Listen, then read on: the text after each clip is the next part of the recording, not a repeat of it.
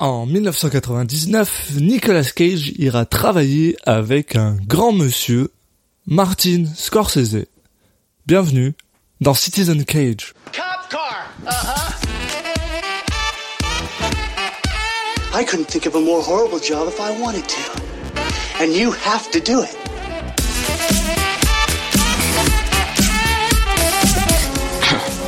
What? I'm gonna steal the Declaration of Independence?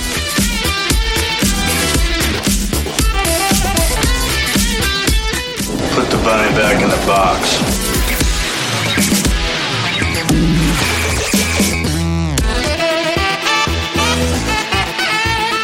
I'd like to take his his face off. Bonjour à tous et bienvenue dans le podcast qui parle des films de Nicolas Cage dans l'ordre chronologique. Je suis un de vos hôtes, Alexis Duclos, et comme d'habitude, c'est mon grand plaisir de dire bonjour à Julien Asunsao. Salut Julien. Salut Alexis. Et aujourd'hui, on va parler de À tombeau À ouvert. tombeau ouvert. Je n'aime pas ce nom en français. C'est vrai que euh, le nom français, on a l'impression qu'ils ont voulu faire un jeu de mots sur le thème du film. Ça pourrait être une comédie avec, euh, je sais pas. Ouais, je sais pas avec qui, Christian mais- Clavier. À tombeau. Voilà. Ouais, voilà, c'est ça. Ah ouais, non, ça me fait un peu penser à ça, ouais. Ouais. Alors que bon, oui, le nom anglais, tu peux le dire, hein. Euh, Euh, br- bring it, bringing out the dead. Pff, ouais, aujourd'hui ça va pas bien moi et mon anglais, En tout cas, c'est Ah, plus ok. sérieux, quoi. qui a quand même un peu plus la classe et c'est quand même un film. Euh, bah, c'est un film dramatique réalisé par Martin Scorsese, donc il faut, euh, il faut du, euh, du don qui, qui pèse un peu lourd là. Oui, voilà, c'est pour ça que c'est la traduction française, ça fait pas trop hommage, enfin hommage au film, je sais pas, je... on verra, on va en parler, mais en tout cas, euh, euh, connaissant le, le bonhomme, euh, connaissant Martin Scorsese, on s'attend quand même à, à quelque chose d'un peu plus, euh, d'un peu plus sérieux. Ouais. Et, et puis aussi, euh, du coup, au niveau du, au niveau du, du casting, hein, on, va, on va en parler, parce que donc à tombeau ouvert, euh, film américain 99. euh, avec euh, on y retrouve quand même Patricia Arquette, John Goodman, Ving Rhames et bien sûr Nicolas Cage en héros principaux. Donc là aussi quand même ça envoie un peu du un peu du lourd donc euh, il faut, faut mettre un peu de respect sur euh, déjà sur le sur le casting de base quoi, sur le staff derrière le film. Et au niveau du du, du thème quoi, du synopsis, euh, il s'agit de euh, on va suivre pendant 48 heures la vie d'un ambulancier. Euh, malgré ses efforts pour garder les gens en vie, Franck donc euh, principal, et on imagine le rôle d'une casquette, je crois que c'est ça. hein, Il me semble. euh, voit les fantômes de ceux qu'il n'a pas réussi à sauver. Il a tout essayé pour se faire renvoyer, mais il parvient pas à quitter le travail de lui-même. Donc euh, voilà, là on voit qu'on est quand même pas sur du, pas sur de la joie et de la bonne humeur. Ça, ça devrait être un petit peu, euh, ouais, différent de ce qu'on a l'habitude de regarder. Ouais, bon on a eu, on a eu un peu de tout, mais c'est vrai que connaissant aussi Martin Scorsese, euh, souvent de la gravitas dans, dans ses films. Donc euh, Alors- ta façon d'en parler, j'ai l'impression que tu l'as pas forcément vu. Non, non, non. Euh, malgré le fait que je sois quand même assez euh, connaisseur de, la carrière de Martin Scorsese, c'est vrai que celui-là, je l'ai jamais vu.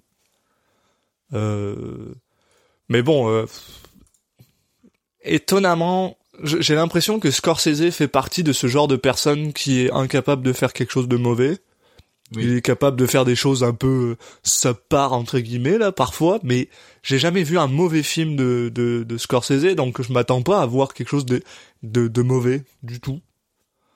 Oui, oui, Euh, c'est ça. Il y a des films moins, euh, des, me- des meilleurs films que d'autres dans sa carrière, mais mais c'est pas un tâcheron quoi. Donc, généralement, euh, son niveau le plus bas, euh, ça reste des films qui sont euh, tout à fait regardables et en plus là le, Puis- thè- le, le thème est intéressant en tout cas. Ti- Tiens, je suis, je suis, je- tu, tu viens, tu viens de dire ce mot, je suis un peu, je suis un peu étonné par ça. euh. Pour toi, c'est quoi son niveau le plus bas? C'est difficile à dire. Hein Ouais, oui, oui, non, c'est difficile à dire. C'est sûrement des films qu'on n'a pas forcément vus d'ailleurs. C'est là Ouais. où c'est compliqué en fait. euh. parce que genre je suis pas capable en fait de de- d'avoir un titre un nom dans ma tête là On va me remettre devant, je vais voir si. non, parce que ceux qui nous mais viennent, t'as raison parce y ceux a qui nous viennent à qui l'esprit en premier, c'est forcément ceux qui sont les meilleurs. c'est ça hein Ah, Euh, mais t'as raison, il y a, il y a plein de films que j'ai pas vu non plus, donc. euh, Ah, tu vois, y a par plein de films, il y a. Un film comme euh, Alice euh, Doesn't Live Here Anymore, je l'ai pas vu, donc euh, ça se trouve c'est nul. Mais par Ouais, contre, tous mais- ceux, mais tous en ceux même que temps, j'ai- j'ai- tous ceux que j'ai vus sont bien. En même temps, c'est ça, j'ai pas l'impression que ce soit nul. Enfin, je sais pas, je.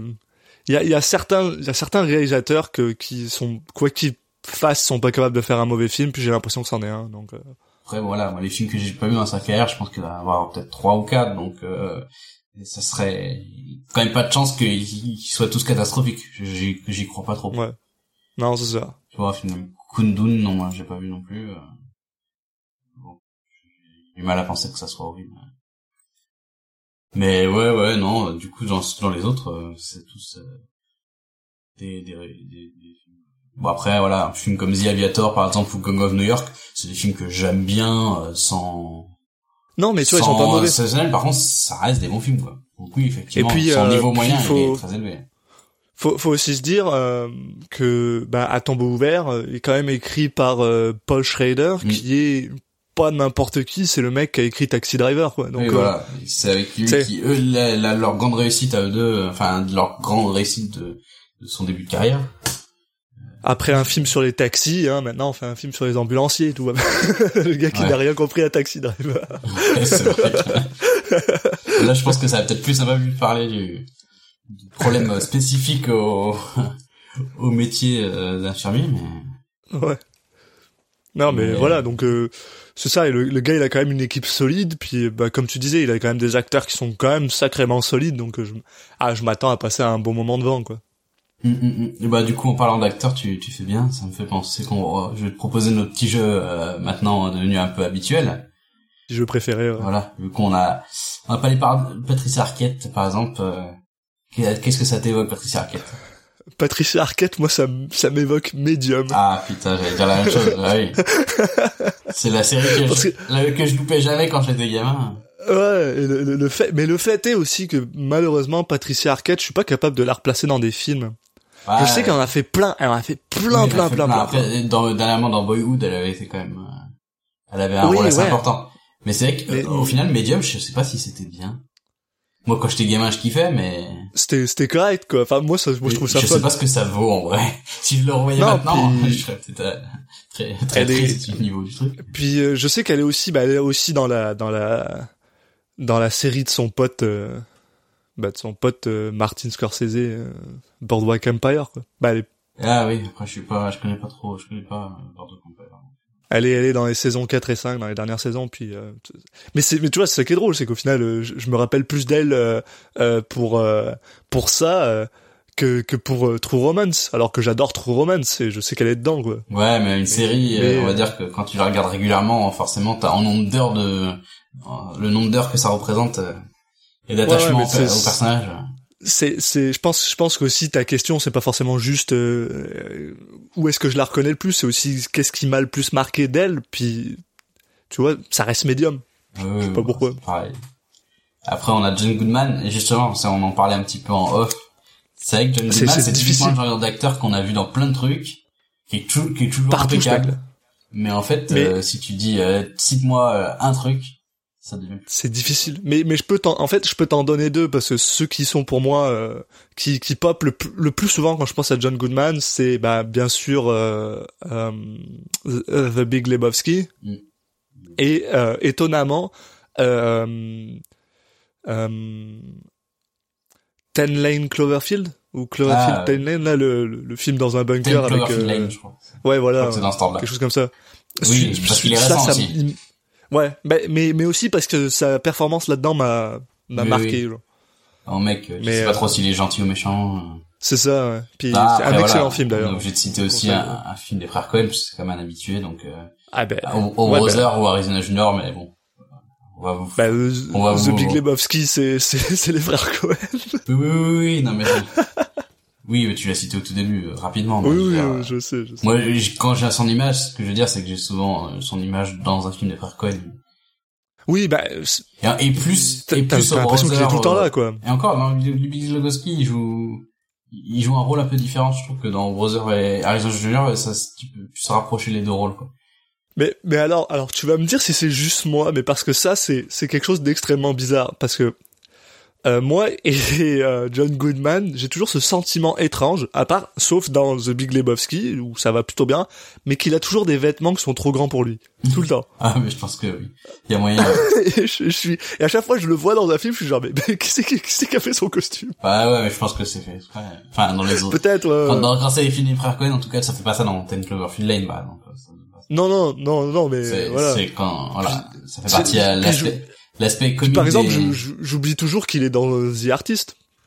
J'oublie tout le temps ouais. c'est lui, c'est lui le patron dans, dans, dans The Artist de Michel Azanavicus. Pour les ouais, francophones. mais John Goodman sans, sans la voix, c'est dommage. Oui, bah oui, oui. Mais, mais voilà. Du, du coup, bah, et je, je refais une autre, euh, une transition grâce à ça, où John Goodman, euh, la, qui est la voix de, de Sullivan dans Monstres et compagnie. Et de euh, Qui a fait- Pacha dans Cusco. Voilà. On en parlait tantôt. Il a fait plus de, de voix que je que ce que j'en sais. Et euh, bah on va finir juste euh, on l'a on l'a on a le meilleur pour la fin. Euh, euh, Scorsese euh, au final euh, voilà on a dit qu'il y avait pas de mauvais film mais quel est le film qui qui, qui reste le plus, qui marque qui a marqué le plus Qui marque le plus de Martin? Ah. C'est aussi dur que de alors- trouver un alors- film. tu vois, tu vois, tu vois, ça c'est c'est c'est c'est fascinant parce que c'est pas le film que je trouve le meilleur de Scorsese, mais c'est celui qui me saute à la tête dès que j'y pense, dès que je pense à Scorsese. Euh, c'est les c'est les affranchis. Euh, non non, pff, euh, attends, les infiltrés, excuse-moi, Oui. les infiltrés. D'accord. Suis-moi, pas- pas les Goodfellas, mais Mais Ouais. alors Goodfellas, je, pour moi Goodfellas, je pense que c'est son meilleur. C'est c'est c'est celui que genre j'aime le plus. Ah ouais mais quand je pense à si Martin fan. Scorsese, quand je pense à Martin Scorsese, j'ai l'image de euh, Jack Nicholson qui me saute à la tête. Ce qui est complètement con parce qu'il a plus joué avec euh, de, de Niro que n'importe qui et je devrais avoir l'image de De Niro qui me saute à la tête. Mais non, c'est Jack Nicholson qui pète son câble à la fin des Infiltrés. Puis j'adore ce film. Et aussi euh, la coiffure de Mark Wahlberg dans, dans, dans Les Infiltrés. ouais bon, après ouais les infiltrés. Parce que je m'en remets toujours pas. Mais euh, Les infiltrés, euh, moi j'ai toujours le même problème, c'est que étant un remake, euh, Ça, il est moins bon que- Il m'a moins marqué. Bah c'est même pas une question de bon moins bon. En fait, la qualité du film, j'ai pas de problème. Mais forcément, quand tu as déjà vu l'histoire, euh, que tu la revois, même ça a beau être un film, euh, il y a beau être le film, bah t'es, tu peux être moins marqué parce que tu vas pas être surpris, tu vas pas, enfin, t'as moins de surprises, donc tu t'es forcément moins marqué par le film. Donc moi c'est pas pour dire que que l'original est forcément meilleur, même si je pense que je préfère quand même l'original. Enfin, je pense que l'original est meilleur, il- personnellement. Je, je, aucun problème à je dire. peux ça. même pas dire même pas forcément- enfin il est différent quoi il a une ambiance plus sérieuse plus euh, c'est un peu plus euh, enfin il est un peu plus dans l'ambiance un peu moins dans l'action mais bon ça c'est limite un choix mais par contre ouais t'es forcément moins marqué quand par les retournements de situation et tout quand tu les as déjà vécu donc euh, donc du coup il a Sûrement. une, une place un peu particulière moi je dirais que c'est peut-être Casino qui m'a le plus euh, Mais ouais, excellent film. Casino. et voilà et puis j'en profite pour rappeler que Martin Scorsese c'est aussi le, le clip de Bad de Michael Jackson Oui. Et ça, et ça c'est important de le rappeler parce que c'était quand même euh, dans le genre euh, si on demande un clip qui a marqué les gens, je pense que entre ça sera forcément celui-là ou enfin ça sera forcément un clip de Michael Jackson. Ah, et il y a des euh, chances que ça soit celui-là ou Thriller quoi. Euh, moi, ce serait le clip de George Michael, qui est qui a été réalisé, il me semble, par David Fincher. Euh, peut-être après bon il y en a il y en a d'autres hein, mais qui s'appelle, oui, voilà, qui s'appelle Freedom, et qui est juste incroyable. mais dans le genre euh, Freedom 4 90, puis dans le genre clip qui ont un peu euh, tout changé mais qui, euh, qui ont, ouais, ouais. puis enfin qui étaient pas qui étaient des clips qui en fait étaient des films. On s'entend que qui des thrillers, ouais, 10, en 10 général. minutes un quart d'heure. euh. Mais ouais. Euh, Voilà, bah, je pense qu'on a ça. fait bien le tour. En tout cas, moi, je suis on très a excité bien de, fait le tour. très excité de voir un, un nouveau film de, de Scorsese, Scorsese, ouais. avec, euh, bah, voilà, avec un thème qui a l'air euh, très intéressant et une affiche qui est euh, vraiment super belle. oui. Ouais, J'adore ouais. l'affiche. J'ai toujours été intrigué à par ce film, mais aussi. justement, j'ai toujours envie de le voir par rapport à l'affiche. C'est, c'est, c'est, ouais, c'est le genre de film que, que, qui passe sous le radar dans le sens où euh, on est, euh, j'ai la- exactement la même réaction que toi dans le sens où je suis, ah, j'ai envie de le voir, j'ai envie de le voir, puis, ah, il y a un autre film qui sort, puis soudainement Oui. je regarde un autre film, ou tu sais, genre, Le nombre de films qu'on a envie de voir et qu'on qu'on voit pas. et qu'on voit pas, euh, Ça, mais, mais, du coup, c'est, c'est, ça, ça me, c'est, c'est une des raisons qui fait que je suis très content qu'on ait l'opportunité de le regarder parce que bah, pour une fois ça va me permettre de checker la boîte la box de regarder un film que j'ai actuellement envie de voir. oui, ça fait partie des points euh, des avantages de de cette euh, de ce podcast qui des fois se transforme en désavantage quand c'est selon le quand c'est l'inverse selon le film concerné mais mais là on peut dire pour cette fois-ci en tout cas c'est un avantage. Ça pour cette année on, on commence plutôt bien pour être honnête là-dessus. Mm. Bon, on est parti Eh ben, ouais, on se retrouve juste après le film. Don't give me that look. What look? You know what look. It's all over your face. That I just saved a little baby boy look. We just saved the little bouncing baby boy. Think of it that way. I don't want to hear about it, okay? That's three jobs for the night. It's over. Three jobs. Time for a drink. 6 a.m., the cocktail hour. All right, so pass the bottle. I know you're holding. The bar is now open. Et on est de retour après avoir vu À tombeau ouvert de Martin Scorsese. Et puis, ben, on va juste se lancer directement dedans. Ouais, si, juste avant, euh, bon, on va en reparler après, mais je vais juste dire que, donc, on, je pense qu'on enfin, on l'avait dit en intro que c'était sur un scénario de, de Paul Schrader, donc, euh, euh, ce qui avait écrit le, le scénario de Taxi Driver. Ouais, ça se ressent un peu, hein. Oui, exactement. Et, euh, et, aussi, on s'entend que c'est basé sur un, un, un livre qui s'appelle oui. aussi euh, Bringing Out the Dead de Joe Connelly. Donc, euh, mais mais t'as raison. Hein, euh. enfin, on, on, on, on ressent qu'on l'équipe là qui s'est reformée. Euh, ouais. Et on sent qu'ils s'amusent. Hein. Honnêtement, ça c'est un truc que je vais dire. On sent qu'ils se sont au moins amusés à faire leur truc. Là. Donc, euh, donc ouais, ouais, bah pour attaquer le, le résumé, euh, on, on, va replacer le contexte. Donc, on est à Manhattan dans, au début des années 90 et on va suivre Frank Pierce qui est un, donc un, un infirmier, euh, enfin un infirmier non, qu'on, enfin un ambulancier, je veux dire. Un ambulancier. Ouais. Voilà, donc qui passe la nuit à, à, à écumer les, les, rues de Manhattan pour bah, répondre aux différents appels d'urgence et aller récupérer euh, le plus vite possible les personnes pour les amener à l'hôpital. Enfin, on va on va se rendre compte tout au long du film que c'est un peu plus compliqué que ça. ça son son rôle euh, euh, bah, est un peu plus euh, consistant que juste euh, juste être conducteur et de faire des allers-retours. Mais de, non, mais c'est évident qu'il doit donner les premiers soins et puis voilà après ensuite stabiliser la personne jusqu'à l'emmener à, à l'hôpital si besoin. Exact. Et, et puis l'autre particularité de cette personne, c'est qu'on on sent qu'elle est un petit peu burn-out euh, dès le début du film en fait. il est, Autant il est, euh, il est voilà, il, il, fait le choix de, de nous mettre, euh, de nous commencer à un moment où il est déjà, euh, il est déjà très mal en point quoi. Il explique, je sais plus, ça fait combien d'années qu'il fait ça, 5 ans je crois qu'il dit. Quelque chose comme ça ou 3 4 5 quelque chose enfin ça voilà. fait pas si longtemps que ça, il est pas il est pas encore un vieux de la vieille mais quand même là il a il a il a quelques années suffisamment pour avoir pour avoir des, des, des traces quoi. Voilà, et c'est aussi pour ça, euh, c'est là qu'on se rend compte très très rapidement le le contraste entre lui et les gens plus expérimentés avec qui il finit toujours par se retrouver. Donc au cours du film, il se retrouve avec trois différents euh, gars joués euh, merveilleusement par John Goodman, Ving Rhames et Tom Sizemore, euh, respectivement euh, plus on avance dans le film. Et c'est là on voit vraiment la différence entre lui qui est vraiment cramé, qui n'en peut plus, et les autres qui sont généralement un peu plus relax, qui sont ouais. capables de s'endormir, blabla. Ouais, oui, oui et non. Enfin, tu sens en fait, tout le monde a un peu, tout le monde a un peu explosé du cerveau. Ouais, mais chacun a sa manière. À... Ouais, en fait, ça, il, chacun a sa façon de de cope, enfin de voilà de de de dealer avec ça. Ouais, de, ouais avec je... les événements. Toi aussi, façon de... un mot français puis on n'y arrivait pas. Ouais, c'est toi qui m'a qui m'a cont... contaminé.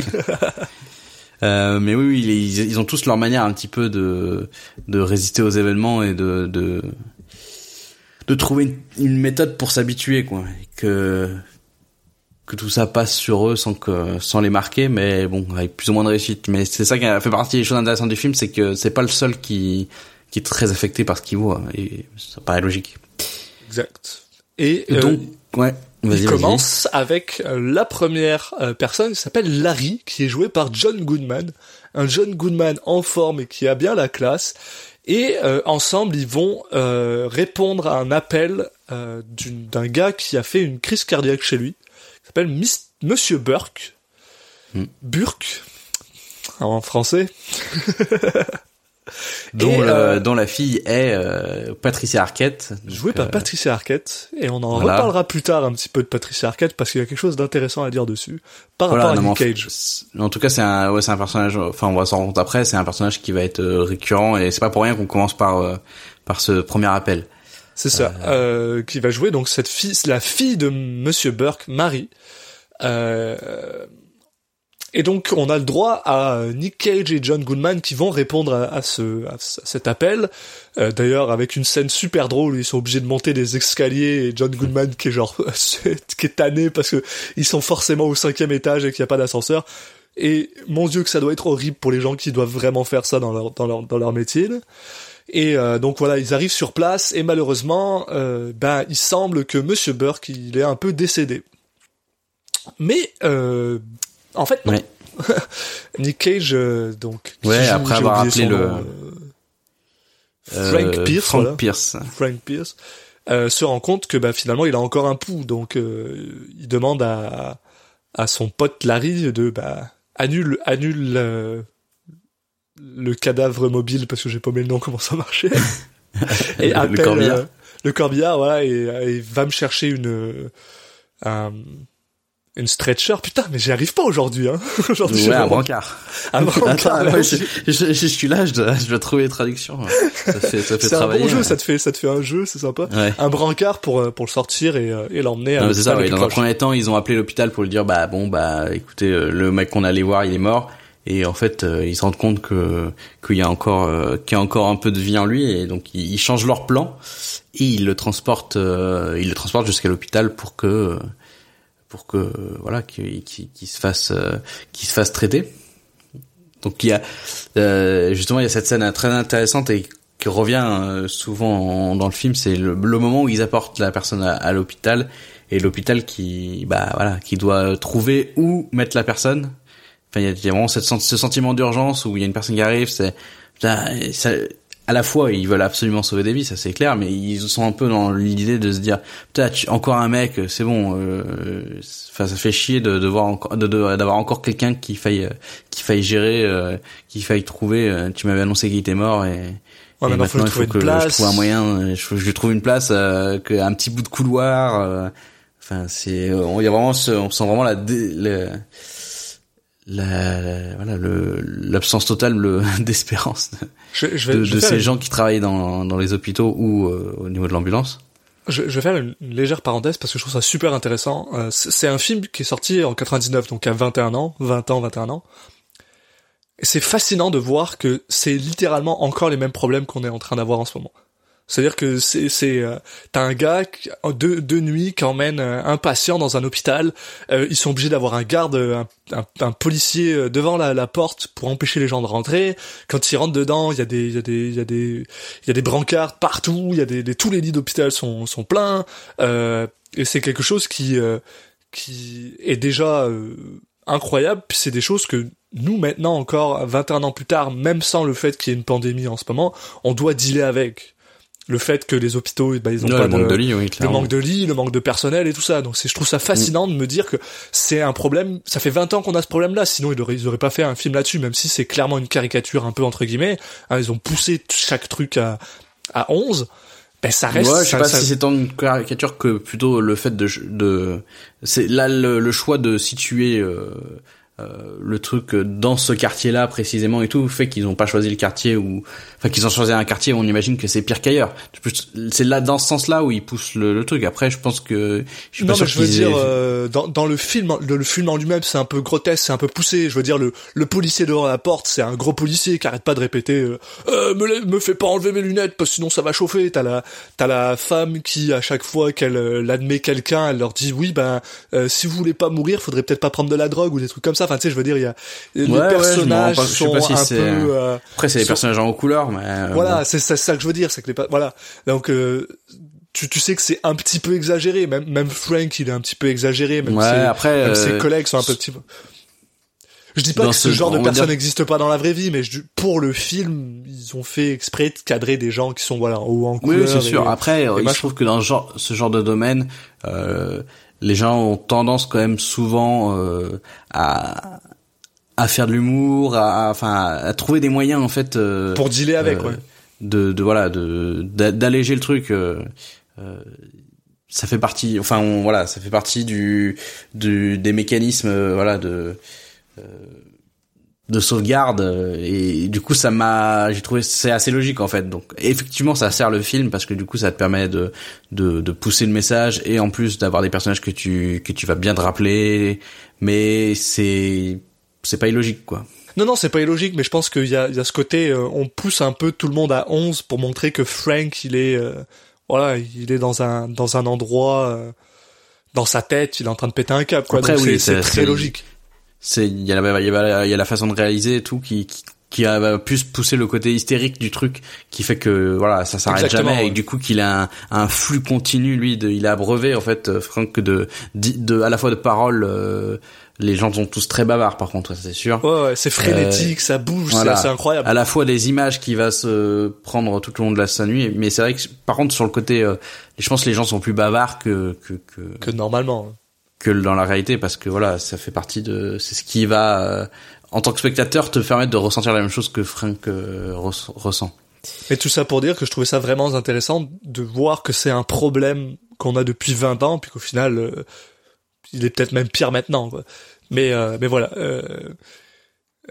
Et donc là-dessus, ils amènent Monsieur Burke à l'hôpital et bah, le docteur, il a pas trop le choix que de trouver une pièce où euh, peut-être qu'on va le mettre, mais là il lui dit, euh, écoute, euh, par contre, euh, ton gars, euh, c'est un légume quoi. Même s'il se réveille, il va probablement, euh, son cerveau il sera plus là quoi. Donc, euh, mais bon, euh, ça, la famille veut, la famille qui bien sûr a suivi euh, Frank refuse de euh, de le de le laisser mourir, donc ils, bah, ils sont plus ou moins obligés de le, le, le garder branché quoi. Euh, et, et c'est là aussi qu'on se rend compte que ben euh, Frank il est pas inintéressé par euh, Marie quoi. Euh, il a l'air d'avoir un petit euh, un petit rapport entre elle et lui et euh, et euh, et voilà. Malheureusement là-dessus, euh, son pote Larry lui dit Eh, écoute, faut qu'on y aille. ils ont même pas le temps de manger, je crois, ou alors il lui ramène un, burrito pour qu'il bouffe dans le dans dans le. ouais moi ouais, je exactement Euh, c'est aussi là qu'on fait la connaissance d'un autre personnage qui va être récurrent donc S'appelle, d'une euh, autre personne qui s'appelle euh, euh, Noël Ouais. Ouais. Noël. qui qui qui fait partie des gens qui sont sur, qui sont sur un brancard dans le couloir mais qui Exact. euh, lui est attaché parce que bon euh, enfin qui hurle pour qu'on lui amène de l'eau enfin et il se trouve que on va comprendre que c'est euh, une personne qui fait une connaissance de, de jeunesse de euh, de Marie Exact. Euh, je sais plus exactement c'est le c'était un pote de son frère non c'est ça je crois que c'est un ils pote vivent dans d'enfance la de même son frère rue, je crois. C'est juste un truc, ils vivent dans la même rue, donc ils se connaissent. ouais, ouais, mais il se Euh, trouve que par son frère ils sont Oui, voilà, ou son, ils son sont père, non, son ils cousin, étaient assez plus. avec son frère je crois que c'est je crois Ouais. que c'est ça Euh, mais alors, voilà là- c'est Là, alors, je vais te couper deux secondes. Là, on est en train de, de vous, euh, de, de, de, de montrer un petit peu c'est quoi le problème, entre guillemets, de ce film-là. C'est que comme c'est tout intense, que c'est très rapide et tout ça, c'est difficile d'avoir des choses qui vous font une impression. Et donc, tout se blend in un peu, et il y a des fois où c'est difficile de se rappeler exactement ce qui se passe. Donc, c'est pour ça qu'il y a certains détails où on est un peu moins, euh, comment dire, euh, ben, on est un peu moins sûr, finalement. Mais Oui, au bon, final, c'est pas ça, un détail très important de toute façon. c'est pas un détail très important, mais moi, c'est quelque chose que j'ai remarqué par rapport au film, que ça se blende pas mal, euh, un peu tout. Et on, on apprend rapidement, en plus d'ailleurs, que Noël, euh, ben, clairement, soit il a des problèmes mentaux, soit euh, il- c'est un junkie, je sais pas trop exactement, mais voilà, il, il est, euh, ben, lui aussi, il est pas forcément super bien dans sa tête. Quoi. Ouais, voilà, bon, sûrement un peu des deux. Mais ce qui est intéressant, c'est que euh, donc y a- en fait, c'est pour ça on, on les présente comme ça. Il y a vraiment une notion de un peu de galerie de personnages qu'on va retrouver. Et c'est aussi un des euh, un des thèmes principaux du film, c'est euh, ces gens qui euh, passent une nuit à l'hôpital et le mais qui sont relâchés et le lendemain ils vont revenir en fait. Il y a ce côté voilà des, des les gens qui vont venir de manière récurrente qui sont ou qu'on peut pas sauver ou que le, la rue à chaque fois et leurs conditions euh, euh, voilà de vie va, va les renvoyer à chaque fois vers l'hôpital. Euh, ça fait partie des thèmes euh, majeurs du, du film. Donc euh, lui en fait euh, Noël au final il est un, une personnification de, de ce problème. Euh, ça peut être euh, par la, le côté par la drogue ou par la, folie. Des gens qui, qui en fait l'hôpital est pas fait pour les gérer en fait. Ils se retrouvent là parce qu'il se trouve que leur état va faire qu'ils vont avoir des, des blessures en plus des, des problèmes d'addiction ou mentaux. Mais l'hôpital lui il peut juste gérer le, le problème immédiat le court terme. Mais au final, il n'a pas d'impact, il est pas capable de, de les soigner sur le long terme. Donc en fait, euh, c'est aussi des, des, gens qui vont qui vont épuiser le, le personnel à, à, revenir alors que ils ont l'impression d'avoir aucun impact sur euh, sur leur sur leur vie quoi. C'est pas quelqu'un que tu que tu sauves euh, et puis après voilà il va continuer sa vie. Là ils vont le revoir tous les jours ça. ce qui participe à la fatigue mentale des du personnel on a un autre per, un autre personnage un peu comme ça qui s'appelle Mister O euh, qui lui est un alcoolique et qui euh, bah, tous les soirs boit jusqu'à jusqu'à être en danger de mort et donc du coup a besoin d'être amené à l'hôpital et ils savent qu'ils vont le retrouver le lendemain quoi. D'ailleurs, ça nous permet de parler aussi euh, du thème principal du film qu'on a un peu oublié, c'est le fait, bah pas c'est pas un thème principal, mais de la, de la chose qui arrive à Frank en ce moment, c'est que euh, ça mm. fait un mois ou deux mois qu'il a sauvé personne, que toutes les personnes qui va euh, euh, récupérés avec le, son ambulance finissent par décéder. Et c'est pour ça que malgré le fait qu'il n'aime pas vraiment Monsieur O, malgré le fait qu'il aime pas le fait de devoir gérer ces gens-là tous les jours, il est quand même content quand il reçoit ce genre d'appel parce qu'il sait que ça va juste être ah on va choper un mec, on va l'emmener à l'hôpital. Il y a probablement aucune chance que ce gars décède et comme ça au moins il est tranquille. Et c'est surtout ce genre de choses là qu'il a envie de faire. On sent vraiment qu'il est fatigué, qu'il a limite envie, il le dit plusieurs fois dans le film, qu'il a envie qu'on le renvoie, il veut plus faire ce, ce travail, ça, ça le dérange. Malheureusement pour lui, ce qui se passe, c'est qu'il y a un appel euh, assez important qui arrive, où il y a deux personnes qui se font, euh, bah, qui se font tirer dessus. Mm. Et euh, victimes de, bah, de, de, de gunshot finalement. Et euh, quand ils arrivent sur place, en fait, ils se rendent compte que ben c'est des c'est des dealers et que ben ils se sont fait euh, ils se sont fait tirer dessus parce qu'ils étaient en train de vendre euh, une nouvelle drogue apparemment. Euh. Mm. Bah l'autre l'autre grand thème du film. C'est ça l'autre grand thème du film, que cette drogue s'appelle la Red Death. Mm. Enfin, pas, le, grand thème, c'est pas. Euh, c'est pas cette drogue-là, mais c'est la drogue en général. La drogue en général, voilà. Euh, comment euh, la drogue en fait a changé le l'impact de la drogue sur le travail quotidien des oui. du, du, personnel médical.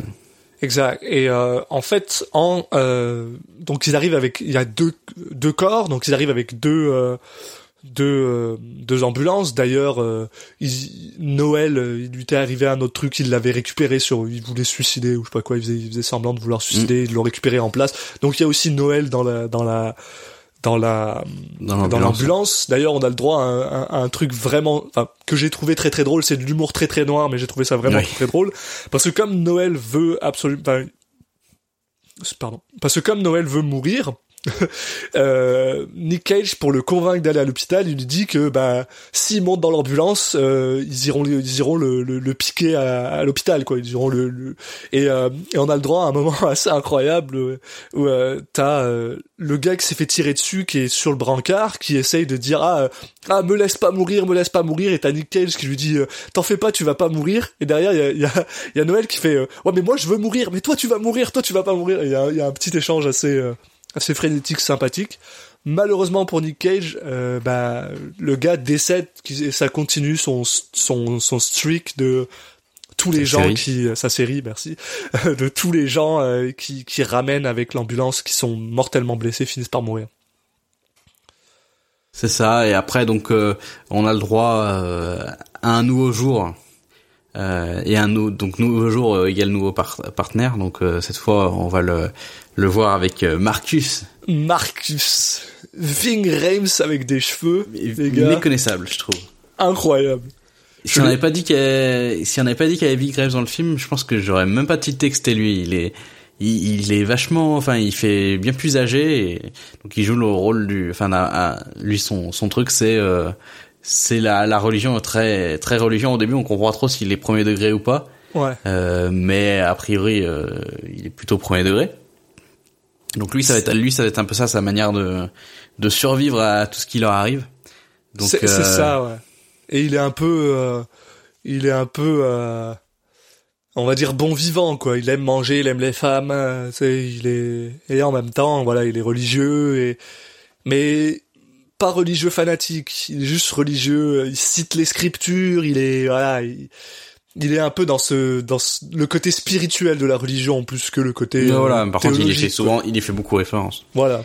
Euh, justement, ils ont un premier appel où euh, il y a un gamin qui est euh, bah, pour pour ne rien changer euh, euh, en train de faire une overdose. Exactement. Donc on est à la, encore encore une fois sur un cas lié à la drogue, euh, qui en plus bah a priori est cette euh, fameuse nouvelle drogue euh, qui a l'air d'être euh, bah quelque chose d'encore plus dangereux que qui, qui vraiment a, le risque de tuer euh, sur le court terme, mais pas uniquement sur le d'avoir des impacts sur le long terme.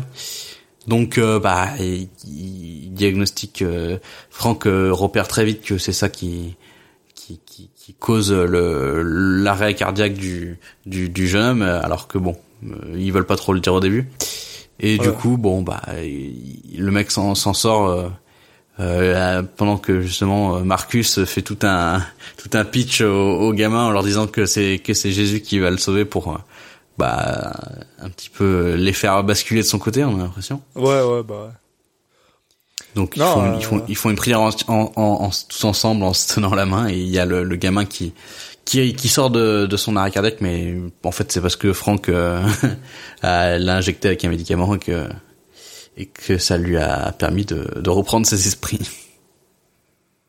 Euh, Euh, ouais, alors après, sur, du coup, sur, sur le retour, euh, donc là, il, il retourne à l'hôpital euh, et il décide. Franck demande de, de passer en fait de, à l'appartement de, de Marie, donc la, la, la, la, fille jouée par Patricia Patricia Arquette. Arquette.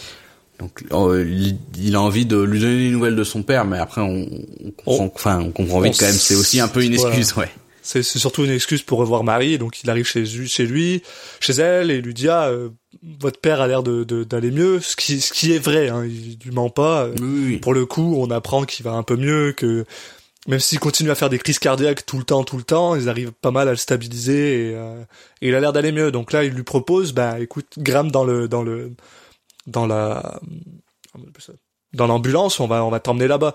Et euh, une fois arrivé là-bas, euh, il se commande une pizza puis commence à manger et à parler en même un peu. euh, et c'est là qu'on apprend que euh, Marie était justement une ancienne euh, une ancienne addicte. Mm. Ancienne avec de gros guillemets au final, on va on verra un peu plus tard, mais bah, euh, elle commence Il à lui parler, euh, il commence un peu à se parler justement de la difficulté de de, de ce genre de choses, du fait que euh, elle, de, elle demande à Frank probablement euh, peut-être que il l'avait ramassé un jour dans les rues, euh, tout ça, ce genre de choses. Donc il y a y a y a beaucoup de de- d'interactions entre eux, ce qui euh, ce qui bah, ce qui les rapproche un peu, mais malheureusement ils sont ça s'écourte un peu parce que Marcus revient et lui dit ah on a on a on a un appel donc euh, faut faut que tu viennes on y va.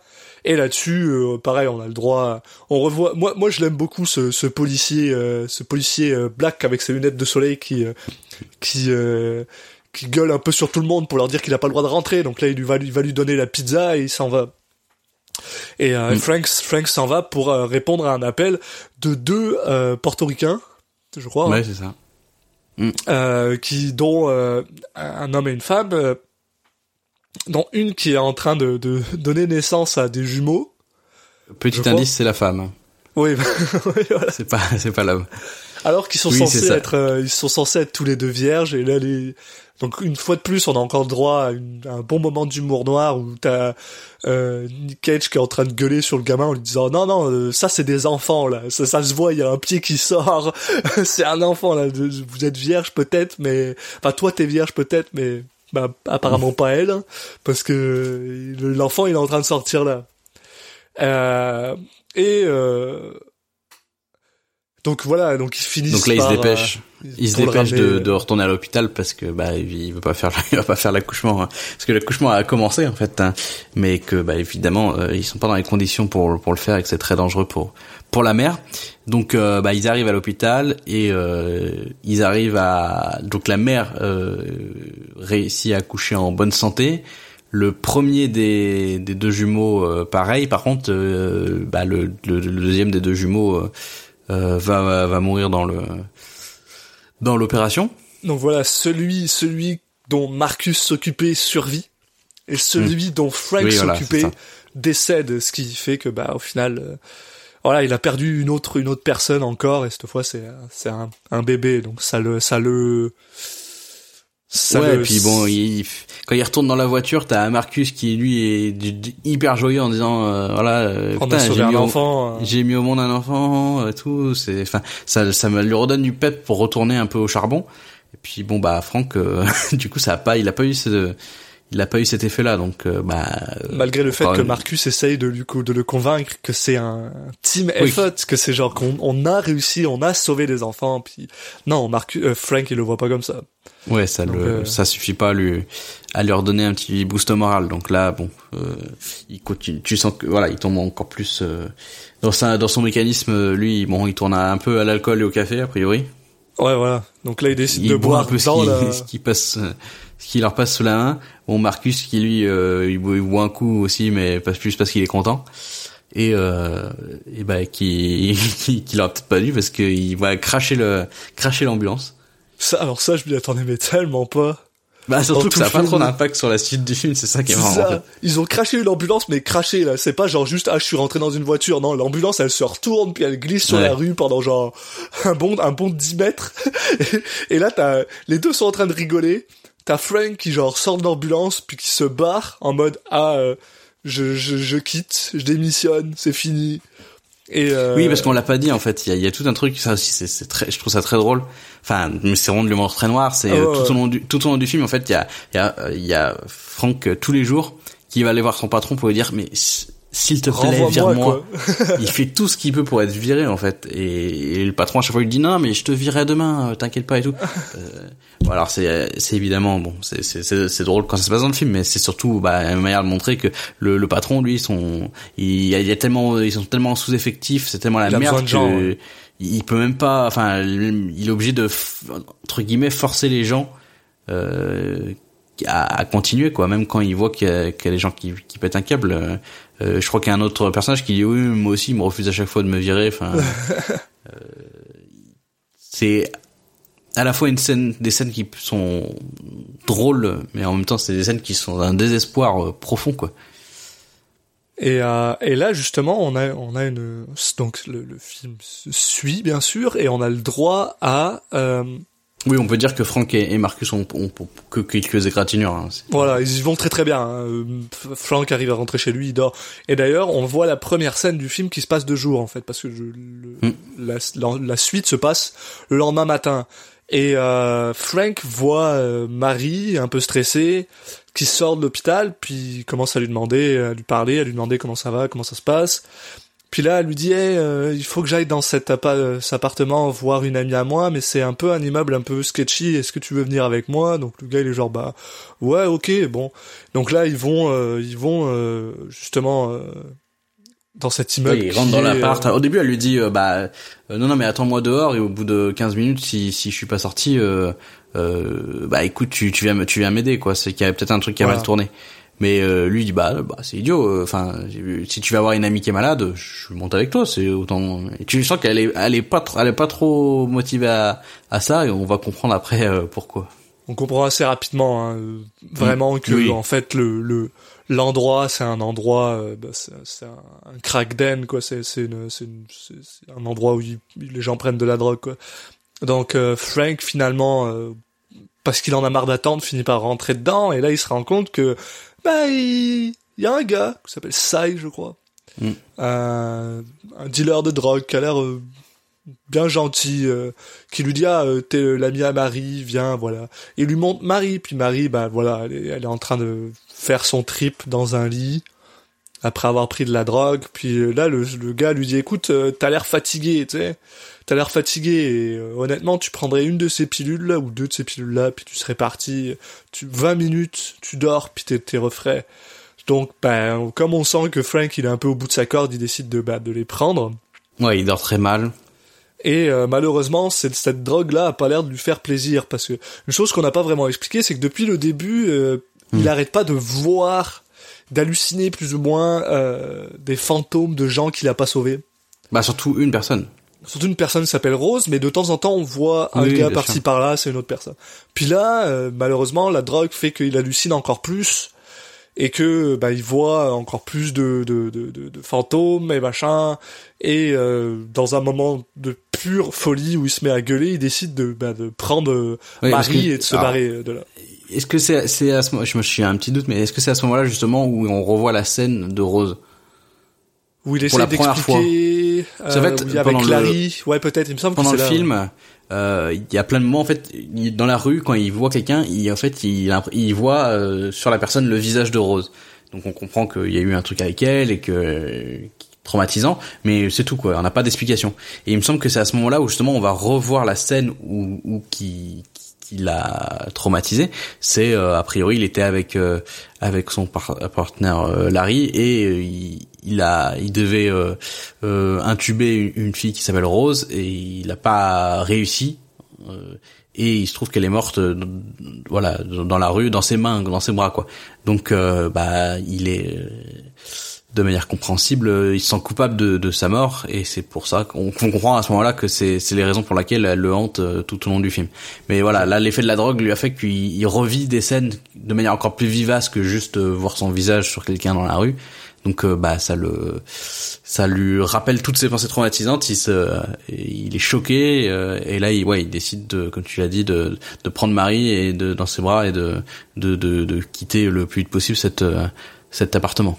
Voilà donc il la ramène euh, il la ramène chez elle et il finit il me semble il dort chez elle un truc comme ça Ouais, c'est ça. En fait, il la ramène jusqu'à chez elle. Elle dit mais pourquoi tu me suis et tout. Euh, Il dit bah tu peux pas le marcher. Donc euh, et après quand il est chez elle, il se pèse sur le canapé et, et voilà, il- elle le laisse euh, bon, elle le laisse dormir chez lui. en même temps, je- lui dit tu peux pas rester chez moi, mais le gars il peut juste plus bouger, donc euh, voilà. Euh, Ouais, bah elle- voilà, elle est, elle est, elle est sous drogue. Tu sens qu'elle, bon, elle, elle lui, elle lui un peu, lui sort quelques vérités qui, qui, qui sont pas bonnes à entendre, mais, mais en, après bon, elle le laisse quand même finalement dormir, euh, dormir chez elle justement. Quand il va la revoir après, il va lui expliquer que, bah, c'est un des, sa, sa, seule nuit, euh, sa seule réelle nuit depuis, euh, depuis très longtemps, quoi. Ouais. Et euh, bon, finalement, euh, malgré le fait qu'il avait décidé de, de, de quitter, il finit quand même par retourner une troisième fois au, au travail. Et cette fois-ci, il est, il est, euh, on lui demande d'aller avec un gars qui s'appelle Tom Walls, qui est joué par Tom Sizemore, qui est un gars qu'on a vu déjà deux trois fois dans le film, euh, qui est un peu un gars un peu violent, qui était l'ancien partenaire de de, euh, de, Cage, euh, blablabla, euh, et qui est toujours très enthousiaste parce que euh, voilà. Et à ce, à ce, euh, à ce moment-là, euh, Frank il est en mode euh, ok, euh, je veux juste me me remplir la tête le plus possible, puis on, on, on prend tous les trucs qui passent, genre tous les tous les appels qui passent, on y va, on y va, on va foutre la merde. on veut- va- on va être, euh, ils veulent être, euh, se tenir occupés en fait. Voilà. Et euh, donc euh, ah, il y a une scène un peu amusante entre guillemets. Pareil, toujours de l'humour noir. C'est vraiment de l'humour très très noir. Faut aimer ce genre d'humour. Où euh, il y a justement un, un SDF qui vient dire qu'il voulait se suicider, mais en fait on se rend compte qu'il s'est juste coupé un petit peu. C'est juste une égratignure, puis pas dans le bon sens parce que j'ai pas envie de donner de, de conseils sur le suicide, donc je vais pas dire pourquoi, mais J'ai l'impression voilà, qu'on a déjà parlé dans un seul épisode, mais Ouais, ouais, mais du coup, si c'est déjà le cas, j'ai pas envie de le rappeler.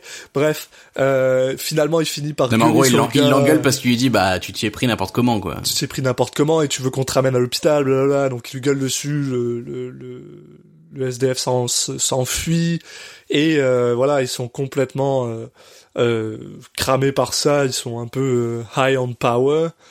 Et là, ils sont rappelés une fois de plus parce que il y a eu un, une fois de plus un, un, un Bah, des un tirs. shooting dans un voilà des tirs de, de, de gun dans un dans, dans un endroit où où ils vendent de la drogue quoi.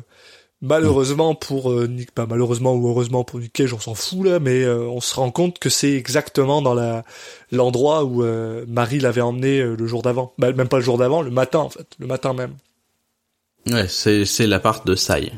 de ça. Et euh, là-dessus, il y a euh, deux personnes qui sont mortes et Sai qui lui est empalé euh, sur un euh, comment on appelle ça sur une grille euh, de balcon. Ouais, sur les barrières, l'espèce de, de barrière avec euh, des, des pics euh, pour faire joli, mais qui font, qui font pas que joli. euh, parce qu'il a voulu sauter du, du euh, de son toit pour aller euh, au- au- Ouais, il a voulu sauter du 16e au 14e étage. Sauf que il s'est Ouais, un peu foiré et qu'il, qu'il est, qu'il qu'il est tombé sur le, sur la barrière et pas euh, pas au sol quoi. Donc là, il est semi-empalé sur la barrière et ils essayent de le sauver en, en coupant la barrière et tout ça. Donc c'est pareil, c'est encore une, une, une, scène que je trouve vraiment très très drôle parce qu'il y a un mec qui est empalé qui parle à Nick Cage en lui disant hey, tu sais les 20 dollars que tu me dois pour la drogue, euh, ah on va dire laisse laisse tomber là si tu me sauves la vie on est quitte. Donc voilà, il y a des il y a des euh, c'est des c'est des moments assez drôles là-dessus comme ça. Et euh, donc voilà, on passe vraiment de moment en moment comme ça. Euh, euh, où on, on, rencontre ses caractères, une fois de ces personnages, pardon, une fois de plus, le, la dernière, c'est la dernière fois, il me semble qu'on va voir euh, Noël. Ouais, c'est ça en fait. Euh, après, après avoir donc finalement, bah, Cage va, va sauver la vie du du dealer parce qu'il est, il reste bien accroché à lui alors que l'autre a, a, failli tomber dans le vide, mais bon, il le tient et il a failli euh, même du coup mourir lui mais il se trouve que qu'il était attaché euh, enfin les, les secouristes l'avaient attaché euh, avec un harnais donc du coup ils arrivent à remonter les deux. Et après ça bah ils décident ils continuent en fait leur leur tournée comme si de rien n'était. Et euh, cette fois c'est ils répondent pas ils répondent pas à un appel c'est c'est Tom qui qui veut enfin il tombe sur Noël et Tom qui a priori l'a, l'a croisé plusieurs fois les derniers jours et on commence à en avoir marre de que ce mec bah, leur prennent du temps alors que voilà euh, limite lui il a des doutes sur le fait qu'il soit vraiment fou euh, il a l'impression que c'est prémédité et il, veut euh, lui en fait lui, lui mettre une dérouillée pour pour qu'il arrête de, de faire le con quoi. Il se trouve qu'en plus là il, il avec une balle de baseball en train d'éclater des des des des pare-brises de de bagnole. Ouais donc ils, établissent tout un plan euh, un peu euh, cartoonesque euh, où ils demandent à, à Cage de d'aller parler à d'aller le voilà parler avec lui parce que et que pendant ce temps-là il ferait le tour et qu'il se mettrait à genoux derrière lui et comme ça quand quand, quand Cage, parce le, le pousserait et bah il tomberait parce que voilà il, il, se taperait les jambes contre son dos quoi. Bon, euh, ça va pas se passer exactement comme prévu parce qu'en fait Nicolas Cage euh, quand euh, Noël va lui tendre le, la batte de baseball en lui disant bah tiens vas-y et toi aussi essaye de casser des trucs.